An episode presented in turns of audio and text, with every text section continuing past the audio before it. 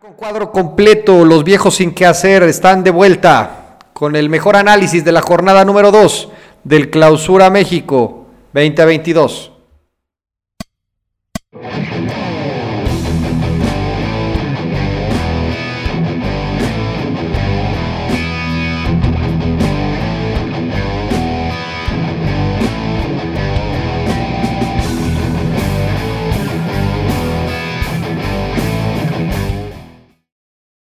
Hola, bienvenidos a un programa más de A Tres Toques. Ahora sí ya estamos completos, los viejos sin qué hacer. Apareció finalmente Oscar.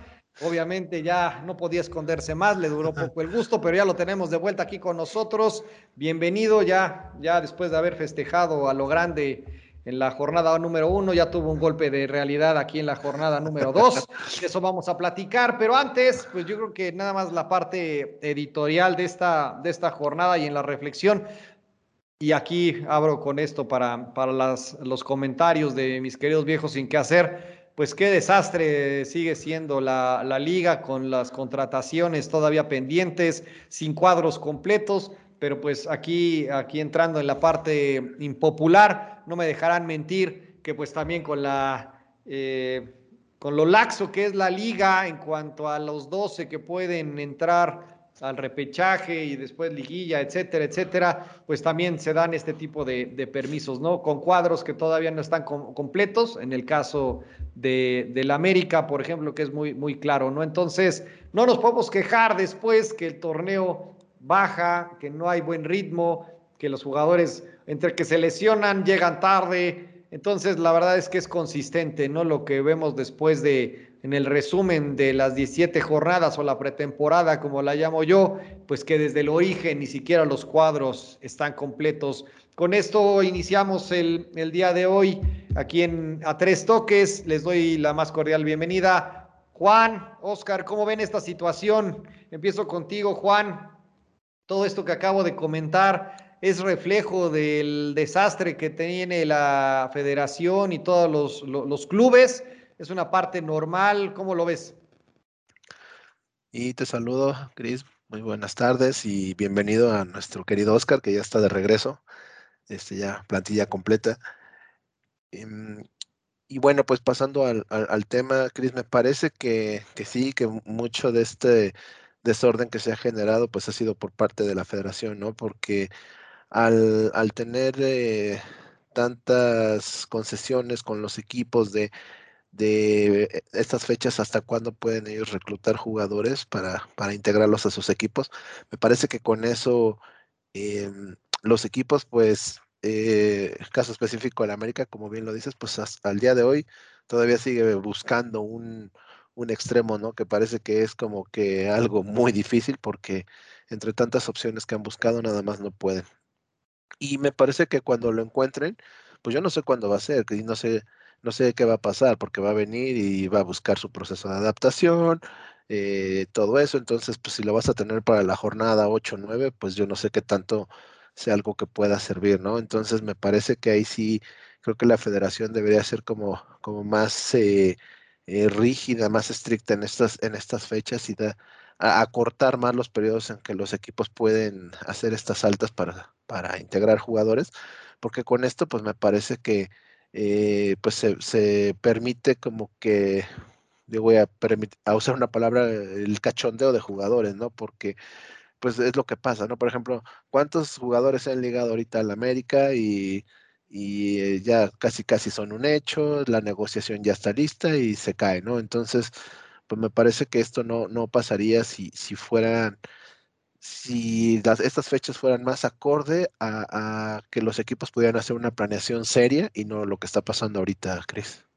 Efectivamente. Oscar, aquí, además de, de saludarte, me, tú que tienes más el contexto de Europa y cómo es el, el, calendario de contrataciones, porque tradicionalmente se abren ¿no? estos espacios para que haya contrataciones en lo que para ellos son temporadas, ¿no? Completas y no con estos enjuagues que, que se inventó la, la, federación desde hace muchos años, dividiendo en dos torneos, el torneo largo, ¿no? Como tradicionalmente lo conocíamos.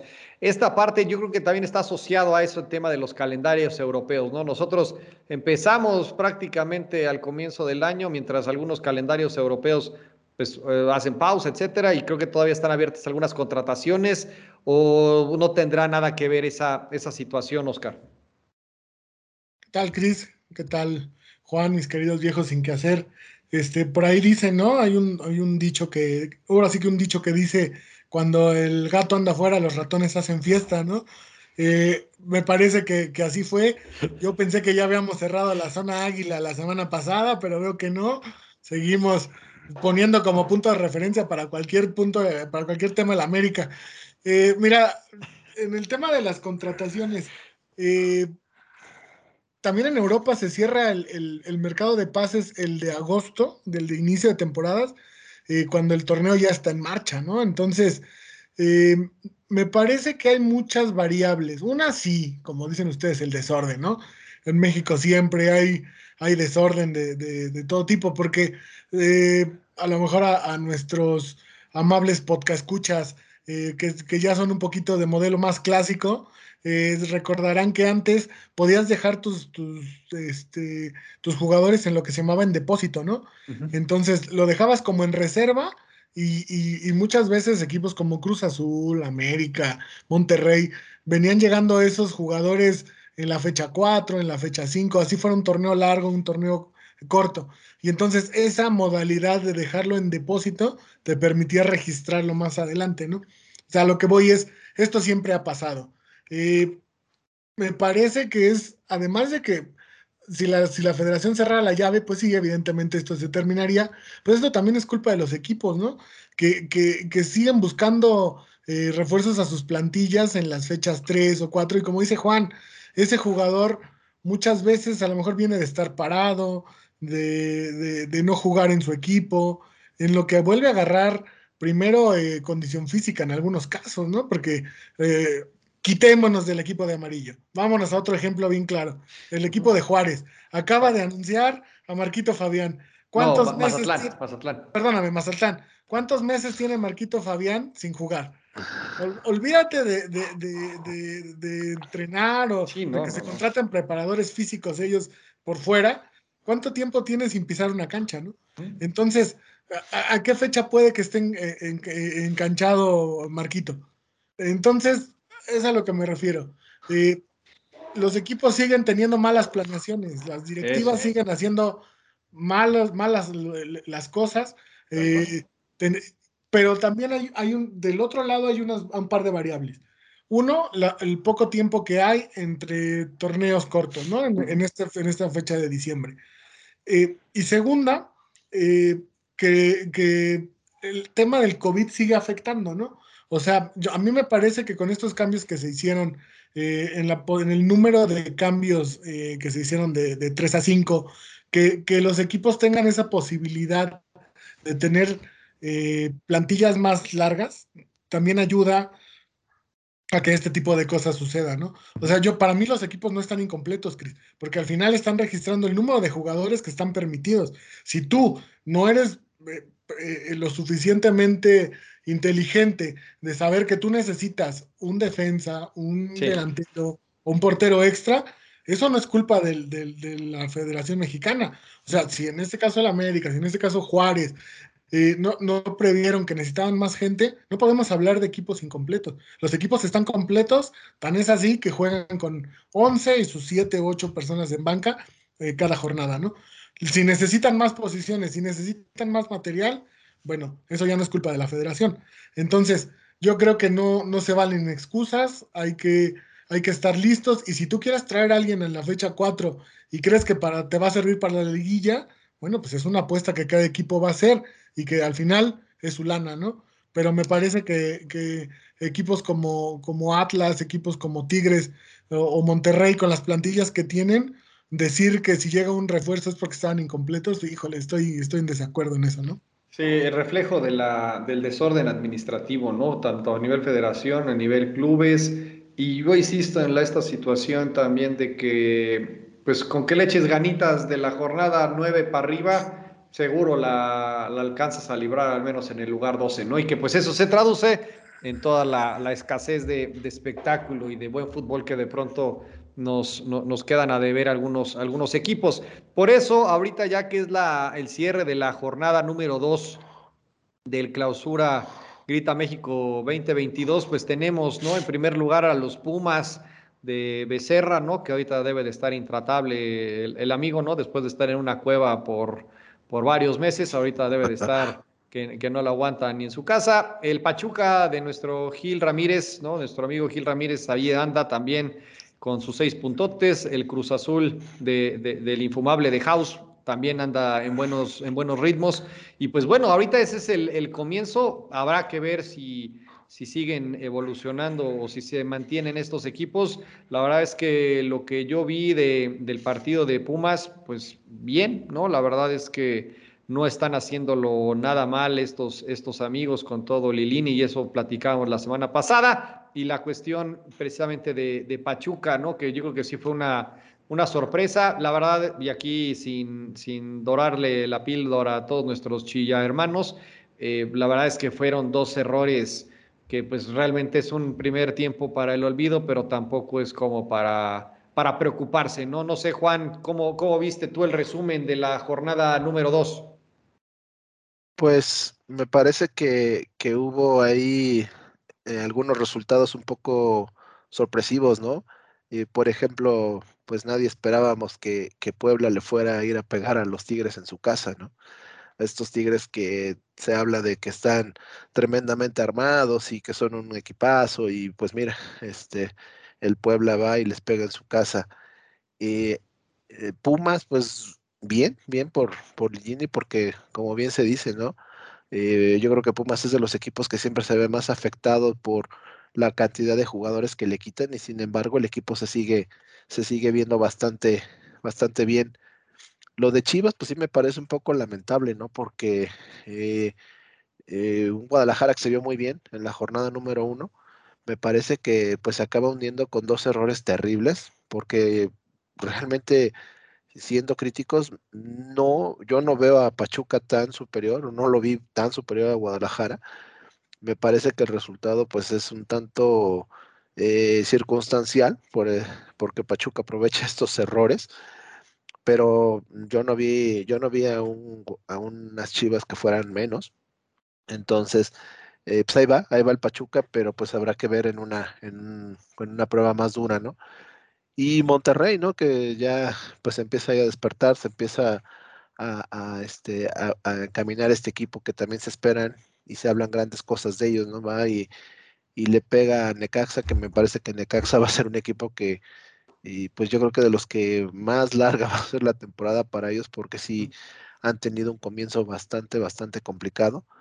Entonces por ahí pues a Monterrey le permite lucir y este pues con esta goleada que le, le da de 4-0, ¿no? Entonces pues habrá que ver, pues habrá que ver eh, conforme vayan avanzando las jornadas, si, si se mantiene esta, esta dinámica de, equipos o si vamos a volverlo de siempre, ¿no? Que el equipo que esta jornada va y golea, la siguiente pierde y que, que se hace de que todos le pueden ganar a todos, ¿no?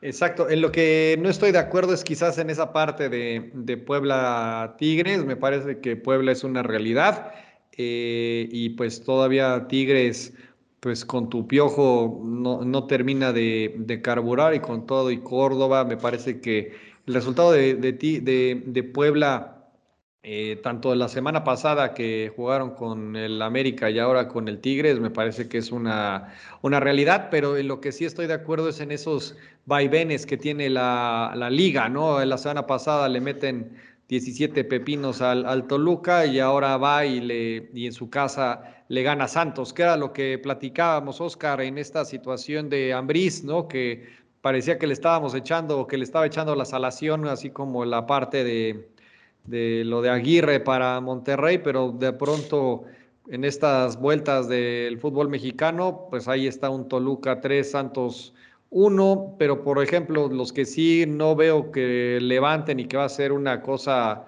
verdaderamente eh, triste de verlos toda la temporada, precisamente coincido en la parte de Necaxa, San Luis y que Juárez. No sé cómo ves tú también de, de, abajo para arriba la, la tabla, Oscar. Mira, a mí, a mí en base a la experiencia, ¿no? De, de ver fútbol ya de algunos años, me parece que la Liga Mexicana no puedes hablar de, de aquí en adelante, ¿no? O sea, siempre los análisis tienen que hacer sobre o hacerse sobre las jornadas que ya pasaron. En este caso, yo estoy de acuerdo. Para mí, eh, lo de Tijuana y Necaxa tendría que, que, augurar una temporada asquerosa. Pero como es el fútbol mexicano, a lo mejor en tres o cuatro jornadas decimos, ah, levantaron la cabeza. Y a lo mejor en ocho decimos, no, volvieron a caer. Entonces, no, no lo sé. O sea, yo, yo creo que, que Tijuana tiene, no tiene un mal plantel. Y, y, Necaxa, aunque su plantel si no, no es el mejor, el técnico tampoco es malo, ¿no? Entonces tienen ahí formas de, de en sus estilos rescatar la temporada y sobre todo la multa, ¿no? Que se viene que, que este semestre ya tienen que pagar y que por ahí que el Atlas, eh, que no se nos olvide que muy campeón y todo, pero recién acaba de pagar una multa. Entonces, eh, y que se ven que ahora no pueden traer refuerzos porque pues, todavía siguen pagando esa multa, ¿no? Por lo menos tiene la deuda, no sabemos si ya la pagaron. Entonces, mira, a mí lo de... me, parece que el torneo está siendo un poco menos irregular. Lo de Toluca me parece... Me pareció sorpresivo el que le metiera cinco Pumas. Eh, no tanto que ellos le metieran tres a, a Santos, porque yo creo que Nacho se dio cuenta que necesitaba cambiar e hizo cinco cambios, ¿no? De un partido a otro y creo que le funcionaron, a pesar de que iba, iba bajo en el marcador. Entonces me parece que Toluca tiene un equipo por lo menos para no llevarse cinco cada semana. No sé si para hacerlos, ¿no? Pero para que sea un equipo más regular y con, más empaque, entonces creo que, que, van dos jornadas, todavía hay que, hay que esperar un poquito eh, para ver las tendencias de los equipos, ¿no? una mala tarde cualquiera la puede tener y me parece que, los equipos más o menos fueron eh, acorde con sus, con sus capacidades o con lo que vimos en la jornada 1, lo que vimos en la jornada 2, un poquito menos eh, disparados que el, que el, torneo pasado, ¿no? Y por ahí lo de, lo de Chivas, eh, me parece que sí tuvieron un primer tiempo muy malo, pero al igual que a Pumas, no se le demerita a Pumas que sea líder general, pero sí hay que validar contra qué equipos se está jugando, ¿no? Es importante que cuando tú juegues con equipos que tienen menos calidad que tú les ganes, pero hay que probarte también cuando te toquen los más fuertes, ¿no? Entonces, eh, por ahora Pumas, qué bueno que está en primer lugar, pero hay que ver cuando venga, cuando venga la etapa fuerte de su calendario. Y de Chivas, pues bueno, son dos errores que son producto, me parece, de la inexperiencia del técnico. Y ustedes me dirán, pero si el técnico no juega, ¿no? Claro, claro. Claro, pero ¿qué, ¿cuál es el punto? la necedad de parecernos al Barcelona del 2006, de salir jugando siempre y, Pachuca lo aprovechó. O sea, Pachuca se fue y te mordió y sin necesidad de, encimarte tanto, provocó errores que, que si la instrucción fuera clara, Cris, de a la primera que tengamos presión, rompemos esto se hubiera equivocado, se, hubiera, se hubiera eh, eh, logrado que Chivas no, tuviera esos, este, esos errores que además hacen ver a sus jugadores tan mal, ¿no? Pero es por esa presión y por esa necesidad del técnico de querer salir jugando todas de atrás, cuando evidentemente no siempre se puede, ¿no? Lo ideal es que tu equipo tenga una salida limpia, pero yo no sé si el Tiva eh, tenga las características para hacerlo, ¿no? Entonces, yo creo que eso, eso, esa inexperiencia del técnico le va a costar a Chivas, aunque tiene etapas de juego donde, donde la verdad tiene cosas agradables.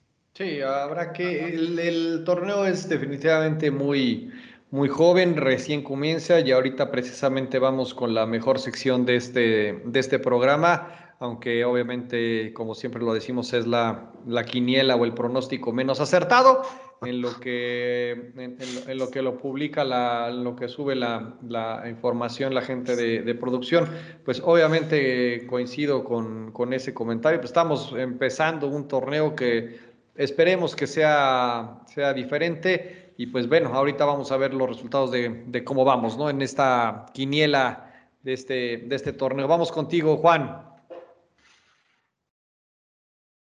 Sí, muchas gracias, Cris. este, pues eh, pasamos a la sección de la, de la quiniela, nuestra, los resultados de la, de la jornada número 2, en la cual pues tuvimos ahí un, triple empate en, los ganadores, que fue nuestro querido Troc, que pues sigue siendo ahí el mandón. Eh, Cristian, ahí que todos los locales y el América sigue resultando. Y bueno, este nuestro. No compartas la receta secreta de la sí. Oye, ¿cómo? ¿Me quemas? Sí, perdón. Y, y, bueno, no, los invitados también ahí este, queriendo repuntar con nuestro eh, querido Daniel, que fue Daniel Jiménez, que fue el que estuvo con nosotros, también ahí con cuatro, cuatro aciertos, en donde eh, una jornada donde aún queda un, un partido pendiente eh, que será el del Mazatlán América. Bueno, yo también comenté que por ahí tuve cuatro aciertos, ya eh, levantando un poco el, el, ridículo de la semana pasada y ahí, ahí vamos, ¿no? Pero bueno, ahorita en el acumulado, pues Oscar en primer lugar y empatados en segundo está Cristian con los invitados. Eh, después está Daniel Castillo con seis puntos y yo tratando de, de salir del sótano con dos puntos. Y bueno, pues, perdón, con cinco puntos, perdón. Te quitamos tres por ese y bueno, pues pasando a nuestra, a nuestra jornada número tres, la, la quiniela que nos corresponde. Y tenemos a un amigo de, de, A Tres Toques, Hugo Israel González, que es nuestro invitado, amigo del, del buen Troc. Eh, no sé si nos quieras comentar algo de él, este, mi querido Troc. Sí, no, viene por, por la revancha. El torneo pasado eh, envió sus pronósticos, le fue mal, le fue mal, demuestra que lo suyo, lo suyo es el básquet, pero, pero de esos este, apostadores que se engañan, ¿no? Y dijo, voy por la mía y esta vez dice que viene con todo para, para vengarse. Perfecto. Pues así, así sea y este le deseamos la mejor de las suertes al buen Hugo González, homónimo de ese portero, ¿no? Tan, eh, portero de ahora de, los Bravos. Y empezamos precisamente con el partido que se va a desarrollar el día de mañana. Eh, San Luis recibiendo a los Bravos. Para este partido eh, todos coincidimos en que San Luis va a sacar el resultado. Después vamos a tener el partido de Mazatlán recibiendo a, a Toluca. Aquí para este partido Oscar va con Toluca, Chris va con Mazatlán eh, Daniel y Hugo van con Toluca y yo voy con el empate. Después tenemos a, las Chivas que van a recibir a, Querétaro y aquí todos eh, vamos a, confiar en Guadalajara pensando que lo que pasó ante Pachuca pues fue eso, una mala tarde, pero pues sí tiene mucho mejor equipo que Querétaro y así esperemos que sea. Eh, después tenemos a León recibiendo a Pachuca y aquí para este partido Oscar, Cristian van con el León, Daniel y nuestro invitado van con el empate y yo también voy con el, con el León. Eh, después tenemos ya eh, América que regresa a, la actividad después de, este partido que no jugó de la jornada 2, recibiendo al campeón, lo que será un partido interesante. Y para este partido, Oscar va con el América, Cristian con el América, Daniel Castillo va con el empate, eh, el buen Hugo va con el Atlas, y yo también voy con el América. Y ya muy pronto, este, dos partidos bien interesantes que se vienen, que es el, Monterrey Cruz Azul, que eh, han sido de los dos equipos más regulares hasta ahora, lo que va del torneo. Entonces, pues, yo creo que va a ser un muy buen agarrón. Aquí Oscar va con el empate, Cristian va con el Monterrey, al igual que Daniel Castillo. Eh, nuestro amigo Hugo va con el empate, yo también creo que van a empatar y en otro encuentro de capitalinos contra regios, Pumas, los sorprendentes Pumas, ahí van a recibir a, los Tigres del Piojo de, mi carnal. Ahí este va, pues para este partido Oscar va con Pumas, Cristian también, Daniel va con el empate, nuestro invitado va con los Pumas, yo también creo que van a ganar los Pumas. Eh, después tenemos el Santos Necaxa, y bueno, por lo que platicábamos de Necaxa, pues aquí todos vamos por, por Santos. Y, y en este partido. las tácticas.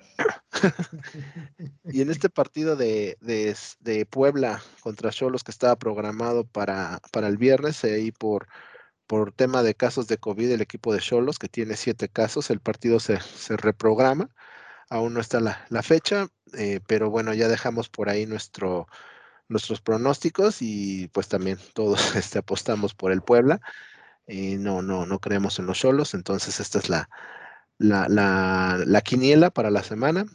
Eh, deseándoles la mejor de las suertes a todos, este, mi querido Cris. Gracias, mi querido Juan. Eh, vamos a ver cómo esta parte del calendario cada vez se compromete más, ¿no? Porque los temas de salud, etcétera. También vale la pena mencionar de que va a haber un parón por la por la parte de la, de la selección. Ya lo estaremos comentando la próxima semana en nuestro programa precisamente de la, de la selección, porque se retoman las hostilidades ¿no? de cara al, Mundial, se reactiva la eliminatoria. Y pues, bueno, va Mundial de Clubes, ¿no? También. También viene el Mundial de Clubes, ¿no? Entonces el calendario está hecho un desastre y la verdad es que eso tarde que temprano también afecta, ¿no? En la, en la parte de ritmos, vienen lesiones, etcétera, etcétera, ¿no? Entonces, eh, lo que puede pintar como buen torneo se puede descomponer tan rápido como esta parte del, del COVID nos esté o nos siga afectando. Pero bueno, parte del, del juego y con esto también al final todos sabíamos de, de qué iba a estar esta, esta situación en este momento. Pues con esto cerramos este episodio de Liga MX. No se olviden de darnos un like, de seguirnos, de comentarnos. Muchas gracias a todos los que nos escuchan, nos siguen, a los Danieles otra vez, a los Giles, a nuestro amigo Iván Flores, a Federico Bello, a Hugo que viene de parte de, este Oscar, etcétera, ¿no? A nuestras nuevas adquisiciones que también saludamos y las personas que se han agregado al, al programa. Muchas gracias a todos. Nos vemos la próxima semana. Ánimo. Saludos. amigos, nos vemos.